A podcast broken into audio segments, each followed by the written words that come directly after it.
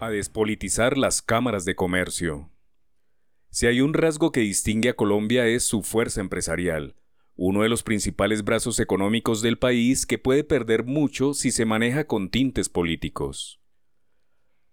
La afiliación a una entidad, club, comunidad, gremio, sindicato o sistema es un concepto milenario que ha venido evolucionando en el tiempo, pero que, en definitiva, mantiene el mismo propósito, entablar una relación de dos partes donde el afiliado, que puede ser una persona o una empresa, recibe beneficios y la contraparte recibe una comisión por esa gestión.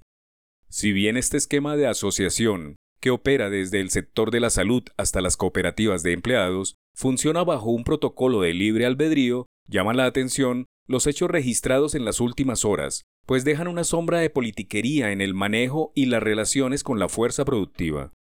La carta del presidente de la Cámara de Comercio de Bogotá, Ovidio Claros, que envió el pasado 13 de diciembre a Confecámaras para manifestar su decisión de desafiliarse del gremio, es el detonante de esta reflexión.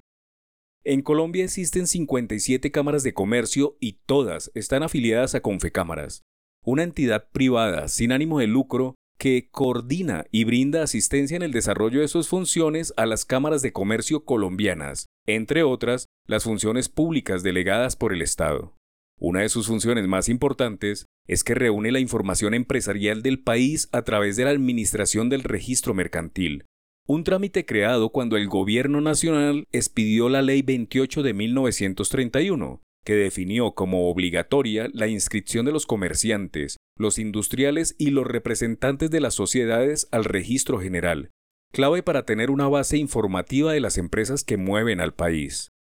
Las cifras más recientes que se tienen de Confecámaras revelan que el año pasado la renovación mercantil creció 2,5% y de las más de 2,1 millones de empresas que lo hicieron, 69% corresponden a personas naturales y 31% a personas jurídicas. Las mayores renovaciones por sector se registraron en el comercio al por mayor y por menor, 928.629. Alojamiento y servicios de comida, 257.642. E industria manufacturera, 206.929.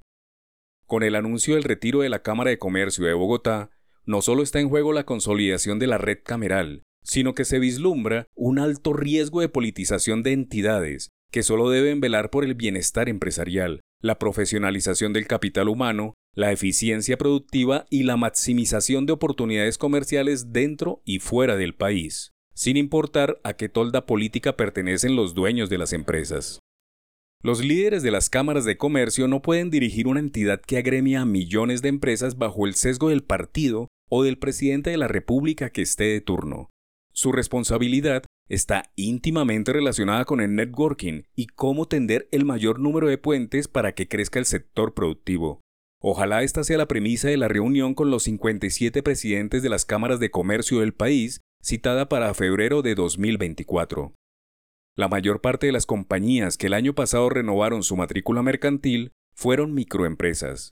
Que 9 de cada 10 empresas, 93,2%, sean de este sector, es un llamado a que las cámaras de comercio no deben estar para pelear un puesto o liderazgo de un gremio, están para darle la mano a esos hombres y mujeres que día a día hacen empresa.